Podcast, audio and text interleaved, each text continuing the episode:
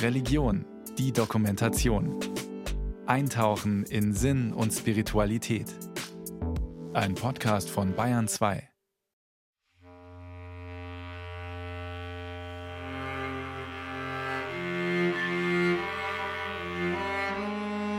In omnibus requiem quesivi, et nusquam in veni, nisi in angulo cum libro. Überall habe ich nach Ruhe gesucht. Gefunden habe ich sie nur in einer Ecke mit einem Buch. Ein Zitat des Augustinermönchs Thomas A. Kempis aus dem 15. Jahrhundert. Quasi ein mittelalterlicher Werbeslogan, um gute Bücher zu lesen. Umberto Eco verwendet zahlreiche lateinische Aussagen aus dem Mund oder der Feder kirchenhistorischer Persönlichkeiten. Dabei würfelt er die Jahrhunderte relativ beliebig durcheinander, wie auch die literarischen Formen. Eigentlich sollte der Name der Rose vor allem ein Kriminalroman sein. Der Arbeitstitel lautete Die Abtei des Verbrechens. Doch dann entwickelten, wie es der Schriftsteller formuliert, die Figuren philosophische und theologische Dispute – auf 600 Seiten. In seiner Nachschrift warnt Eco die Lesenden, dass sie langen Atem bräuchten für diese sieben Tage im Jahr 1327 in der düsteren Abtei irgendwo in der Einöde einer norditalienischen Berglandschaft.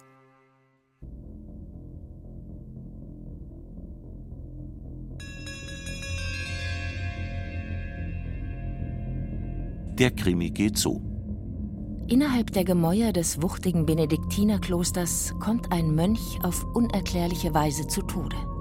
Unfall? Mord? Teufelswerk? Der Abt holt Hilfe. In Person des Franziskanermönchs William von Baskerville. Historisches Vorbild für ihn ist Wilhelm von Ockham, einer der bedeutendsten Wissenschaftler des Mittelalters und Verfechter einer rigiden Logik.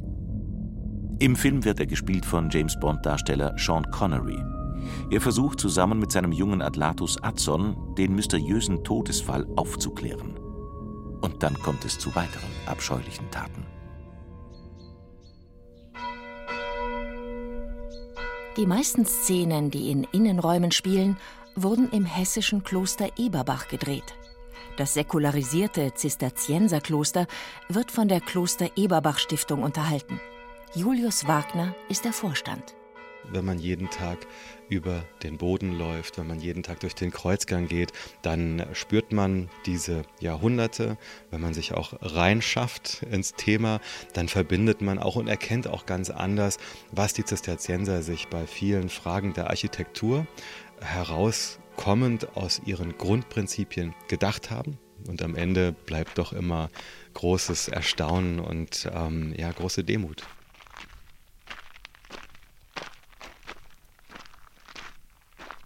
Die Atmosphäre in der romanisch-gotischen Klosteranlage ist beeindruckend, auch ohne meuchelnde Mönche. Mit ein bisschen Fantasie sieht man die in sich gekehrten Brüder in ihren Kutten durch den langen Kreuzgang schleichen. Vorbei am kleinen Brunnen zum Dormitorium, dem Schlafsaal mit hohen gotischen Säulen, die die Decke stützen. Im Film diente er als Skriptorium, also Schreibstube. Hier saßen die Mönche versunken in theologische Texte, kopierten sie und malten Miniaturen. Der gestrenge und blinde Jorge von Burgos beaufsichtigte sie. Im Namen der Rose wurde auch in den Büchern geblättert mit den vergifteten Seiten. Und das, was man heute noch sehen kann, die verbotene Tür aus dem Film Der Name der Rose. Im Film befinden sich dahinter die Schriften der antiken Philosophen, also verbotene Literatur. In Wahrheit ist dahinter der Aufgang zum Glockenturm. wo sich Besucher eine Dokumentation über die Dreharbeiten anschauen können.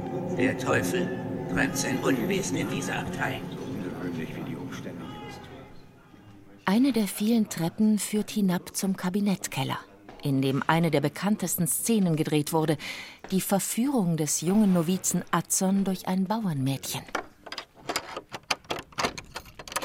Weiter zum Hospitalkeller, wo im Film das Refektorium war, also wo die Mönche gespeist haben. Ein dunkler, kühler, verliesartiger Kellersaal, in dem heute tausende Weinflaschen lagern. Die berühmte Schatzkammer von Kloster Eberbach, die befindet sich gerade aus von uns. Wir haben hier ein in Zahl kaum zu beziffernden Gegenwert der Weineinlagerung. Ich glaube, es sind circa 600.000 Flaschen, die hier liegen. Die älteste Flasche stammt aus dem Jahr 1706, ein Hattenheimer Riesling. In seiner Hochzeit im 13. Jahrhundert bewohnten rund 150 Zisterziensermönche und hunderte Laienbrüder Kloster Eberbach. Sie finanzierten sich vor allem über den Weinbau. Ein Spazierweg führt zum klösterlichen Weingut, das seit 800 Jahren ununterbrochen bewirtschaftet wird. Riesling-Weine aus der Domäne Steinberg genießen Weltruhm. Katrin Puff ist die Chefwinzerin. Vor der Historie ist man erstmal beeindruckt und das macht einem ja auch sehr stolz. Deswegen ist mir das ja auch sehr wichtig, dass wir weiterhin natürlich die Weinqualität so hoch halten. Und das, was mir natürlich auch sehr viel Spaß macht, dass wir so eine Art Bibliothek des Weines haben, also unsere Schatzkammer. Prost.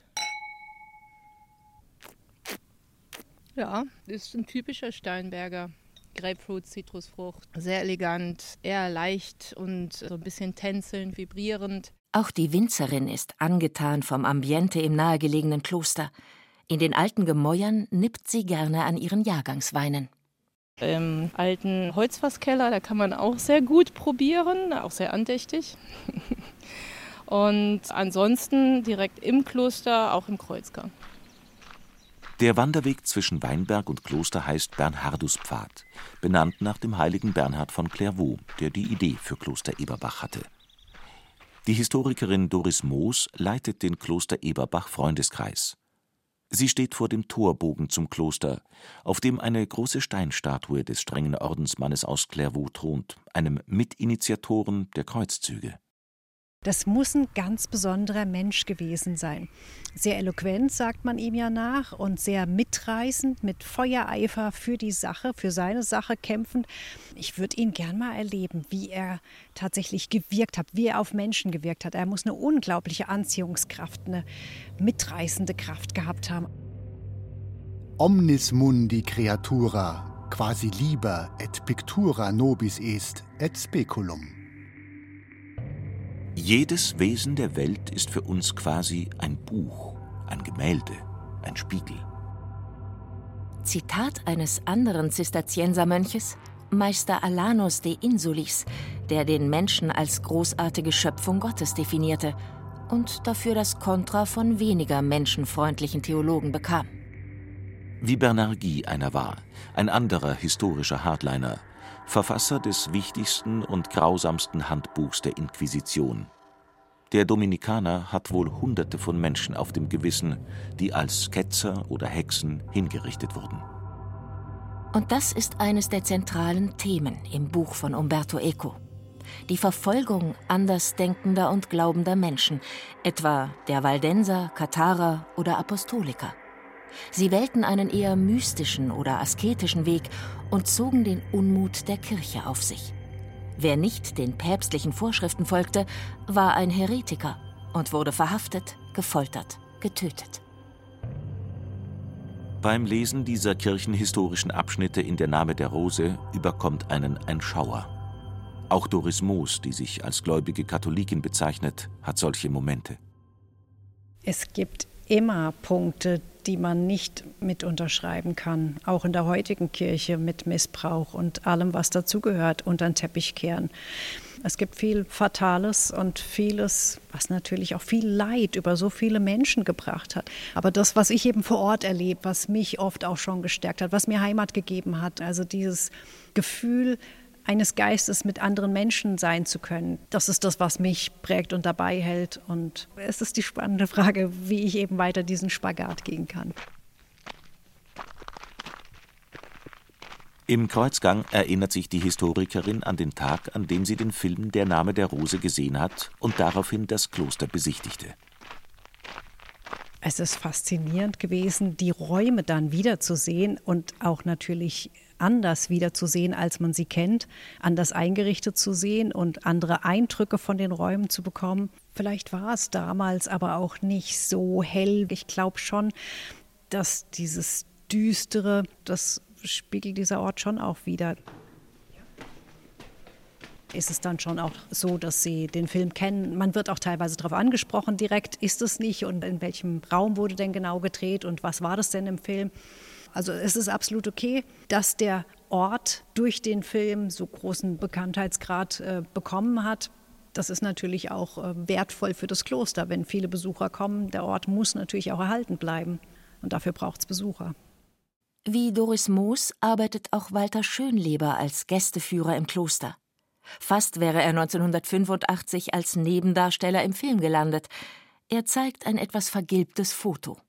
Da sehen Sie mich als jungen Mann mit langen Korkenzieherlocken und äh, langem Vollbart. Und äh, dieses Erscheinungsbild, das hat sich dann dem damaligen Filmteam geboten. Und dann ist einer der Herren aufgestanden, kam zu mir rüber und sagte, hallo, ja, ja, wir drehen ja hier einen Film, Der Name der Rose von Umberto Eco. Es geht um Mönche im Mittelalter und wir suchen noch den einen Mönch, so, so einen Charakter. Allerdings hätte sich der junge Mann seine langen Haare abschneiden und sogar eine Glatze scheren lassen müssen. Walter Schönleber lehnte deshalb dankend ab. Und habe da somit die einmalige Chance im Leben, Seite an Seite mit John Connery vor der Kamera zu stehen, nicht wahrgenommen.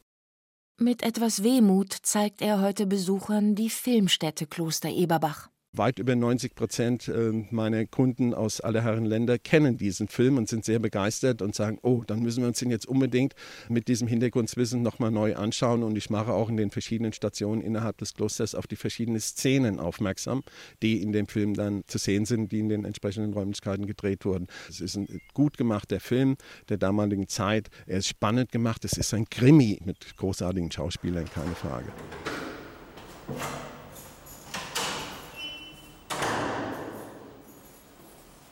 Und das ist unter anderem eine Szene, da ist der William von Baskerville, also Sean Connery, in der Basilika, in der Hauptkirche. Da liegt dann ein Pater auf dem Boden und ähm, er betet die äh, Mutter Maria an und er fleht sie an, das Übel und den Teufel aus diesen Klostermauern hinauszunehmen.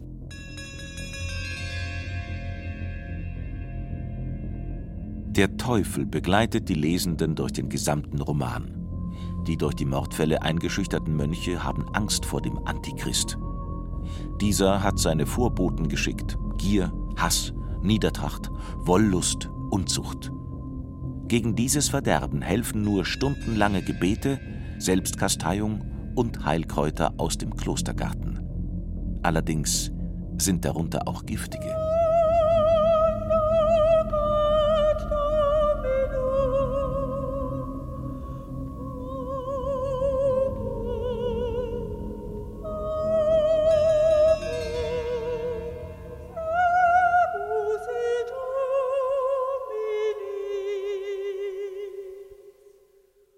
Die Mordserie geht weiter.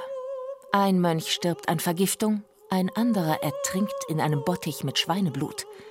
William, der Detektivmönch, schlussfolgert zum Thema Gott und Antichrist, vielleicht ist die Hölle das Paradies, von der anderen Seite betrachtet.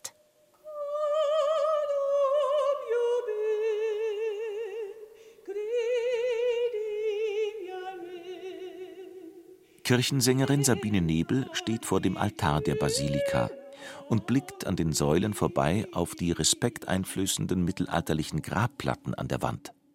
Sie singt regelmäßig in der Basilika. Eine einzelne Stimme kann schon diesen Raum so immens füllen und ähm, das berührt einfach, das berührt mich als Sängerin. Und ich denke mal, dass das äh, damals eine ganz besondere Atmosphäre war, wenn hier die Mönche durchgeschritten sind und äh, ihre Choräle gesungen haben. Also da kriege ich jetzt schon Gänsehaut, wenn ich dran denke. Adson, der Novize an der Seite von William, leidet unter den Machenschaften in dem Kloster und den kirchenpolitischen Intrigen im Hintergrund, dem Kampf zweier Päpste um das Amt, dem Krieg zwischen päpstlichen und kaiserlichen Truppen – dem Machtkampf zwischen den verschiedenen Klosterorden. Trost findet er bei der Andacht in der Kirche, wenn die Mönche mit Inbrunst ihre Choräle und Psalmen singen.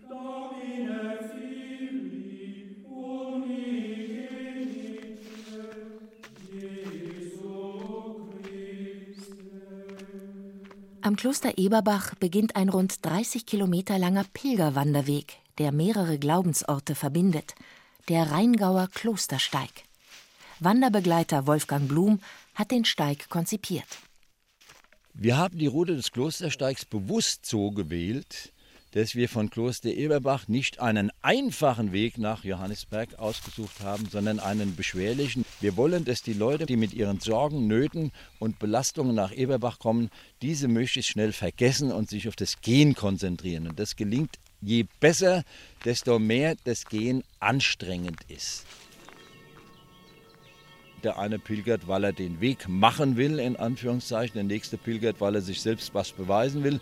Der dritte pilgert, weil er unterwegs mit Menschen kommunizieren will. Der vierte pilgert, weil er einen Schicksalsschlag verarbeiten will. Also da gibt es unterschiedlichste Motivationen, sich auf einen Pilgerweg zu begeben. Zweite Station ist das Kloster Marienthal, in dem eine Handvoll Franziskaner lebt. Pater Paul ist mit seinen 78 Jahren der Jüngste. Zehn Jahre lang hat der gebürtige Mittelfranke im Vatikan gelebt, hat in dieser Zeit viele theologische Bücher gelesen, wie er sagt. Der Roman Der Name der Rose.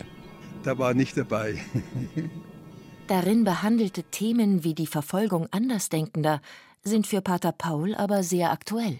Dass man doch wieder auf der eigenen Position vielleicht zu stark verharrt. Auch sie wird man nicht mehr auf dem Scheiterhaufen verbrannt. Aber im Grunde geht es immer wieder, andere Meinungen gelten zu lassen. Nicht sofort sagen, ich habe die Wahrheit, der andere nicht. Ich glaube, das ist gefährlich. Nachdenklich sitzt der Franziskaner im kleinen Garten des Klosters. Auch das im Roman diskutierte Thema Armut der Mönche beschäftigt ihn. Kleine Ordensgruppen wie die Fratizellen hatten im Mittelalter eine extreme Armut vorgelebt und wurden deshalb von den im Luxus schwelgenden Vertretern des Vatikans verfolgt. Es war das Ringen um die Armut wer hat die bessere Armut, was gehört zur Armut. In dem Moment, wo man sich nur auf äußere Dinge einlässt, ist man leicht in Gefahr, die innere Demut oder innere Haltung zu verlieren. Und ich glaube, das ist oft passiert, dass man gemeint hat, das muss so und so sein. Ich meine, haben immer diese Frage, was, was ist Armut? Während im Roman über solche existenziellen Glaubensthemen diskutiert wird, überschlagen sich die Ereignisse. Ein weiterer Mönch stirbt, der blinde Jorge von Burgos gerät immer mehr unter Verdacht, der Mörder zu sein. Der religiöse Fanatiker kündigt ständig die bevorstehende Apokalypse an. Gifte in den Meeren, Hitze im Winter, Schnee im Sommer, Finsternis Nacht und Tag. Bis der Herr Christus auf die Erde zurückschickt, die Verderbten vernichtet und die Gläubigen in den Himmel mitnimmt. Auch Kloster Marienthal hat apokalyptische Zeiten mitgemacht, wurde von einer Feuersbrunst nahezu komplett zerstört, viele Mönche starben an der Pest. Franziskanerpater Paul deutet die Apokalypse allerdings ganz anders. Die Apokalypse vom Johannes ist im Grunde ein Schrift der Hoffnung der sagt, man soll sich nicht erschrecken lassen, wenn Seuchen, wenn Krieg, wenn Pest, wenn das und das, Erdbeben. Man soll sich nicht erschrecken lassen, dass Gott schafft was Neues. Es heißt dann, ich schaffe einen neuen Himmel und eine neue Erde. Der reaktionäre Bibliothekar im Roman versteckt vor seinen Mitmönchen ein altgriechisches Philosophiebuch, in dem die Lebensfreude und das Lachen gepriesen werden. Jorge, alt, verbittert und lebensmüde, befiehlt ihnen, verbavana audrisui apta non loqui. Sprich keine leeren Worte oder zum Lachen reizende Worte. Menschen, die vor Lust am Leben viel lachen, haben keine Angst, meint Jorge. Die Kirche kann die Menschen aber nur beherrschen, wenn sie Angst vor Gott und dem Tod haben. William entgegnet ihm, dass maßvolles Lachen reinigend für die Seele sei. In seinem Kampf gegen das Lachen geht der fanatische Jorge über Leichen. Er sieht sich als Hand Gottes und zündet am Ende des Buches die Bibliothek an. Das gesamte Kloster brennt nieder.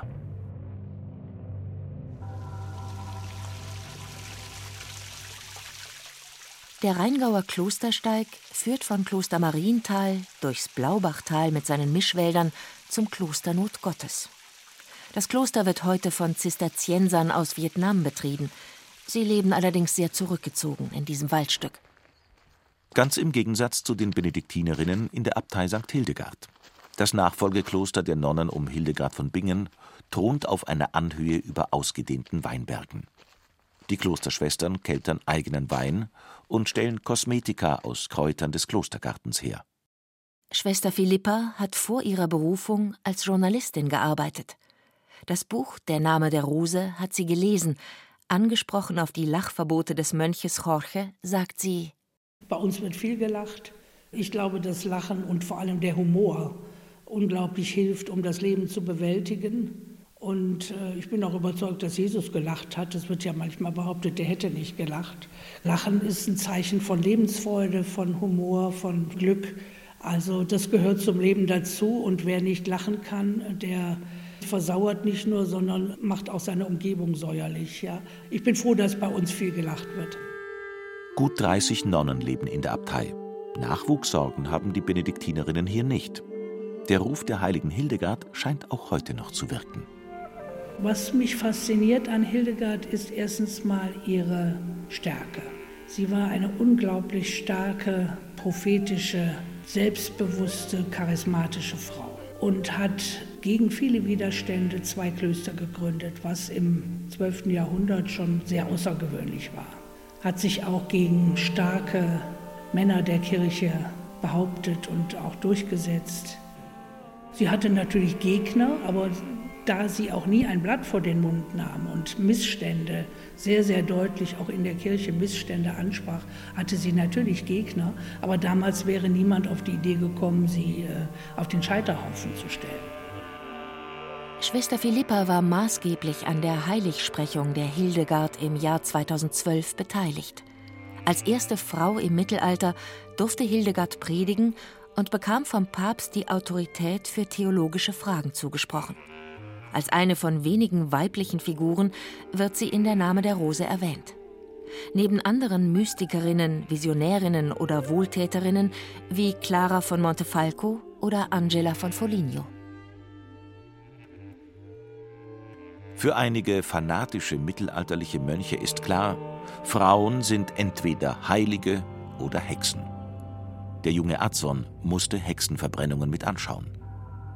Schwester Philippa empfindet im Gedenken an die Hexenjagd, die es in großem Umfang auch in Deutschland gab, Trauer und Wut gleichermaßen. Das Schlimme daran ist ja, dass die Inquisition, das waren ja hauptsächlich Dominikaner, die hatten ja ursprünglich das Ziel, die reine Lehre zu verteidigen. Ja. Aber das ist natürlich, wie alles, was übertrieben wird, wird das sehr schnell missbräuchlich. Und dann wurden halt unbequeme Menschen, und Frauen waren offensichtlich dann auch öfter mal unbequem, in eine Schublade gesteckt. Es ist erschütternd. Die einzige Frau, die im Buch und Film Der Name der Rose eine Rolle spielt, ist die junge Bäuerin, die den Novizen Atzon verführt. Er beschreibt es als ein Gefühl von Glut, Feuer und Flamme. Das ist aus meiner Sicht vollkommen normal. Wir sind Menschen wir müssen uns unsere Sexualität integrieren. Aber zum Mönchsleben und zum Nonnenleben gehört eben, dass wir uns zum Zölibat verpflichten, also zur Ehelosigkeit, dass wir in dieser Gemeinschaft sind. Wenn ich dauernd in Gedanken in einem anderen Lebensentwurf bin, dann gehe ich besser. Stat rosa pristina nomine, nomine nuda tenemus. Die Rose von einst steht nur noch als Name.